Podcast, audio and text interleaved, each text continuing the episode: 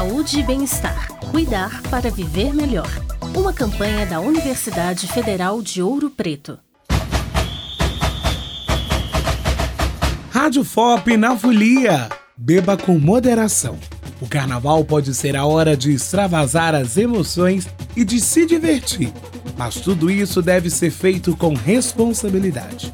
O consumo exagerado de álcool causa desidratação e diminui o nível de consciência e da capacidade de autoproteção.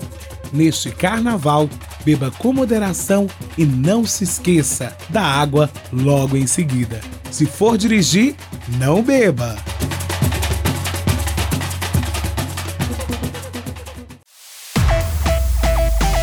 Saúde e bem-estar. Cuidar para viver melhor.